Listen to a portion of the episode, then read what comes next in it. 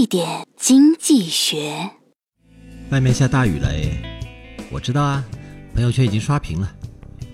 淋场大雨要发朋友圈，因为淋了大雨感冒也要发朋友圈。关于吃喝拉撒的所有日常都可以发朋友圈。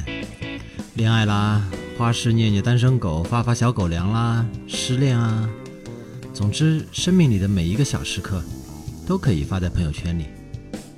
然而整容刀口再痛脸再肿都不发朋友圈，要坚强一点。那么不管你是小清新还是老司机，朋友圈就是别人偷窥了解你的一亩三分地。你可以刷屏模式，一天更新五十条，也可以按月更新一次，犹如那啥来了一样。但如果基金公司也能发朋友圈，却做不到如此任性了。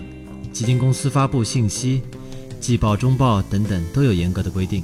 发布信息要求全面、真实，注重时效，对发布的内容也有详细的要求。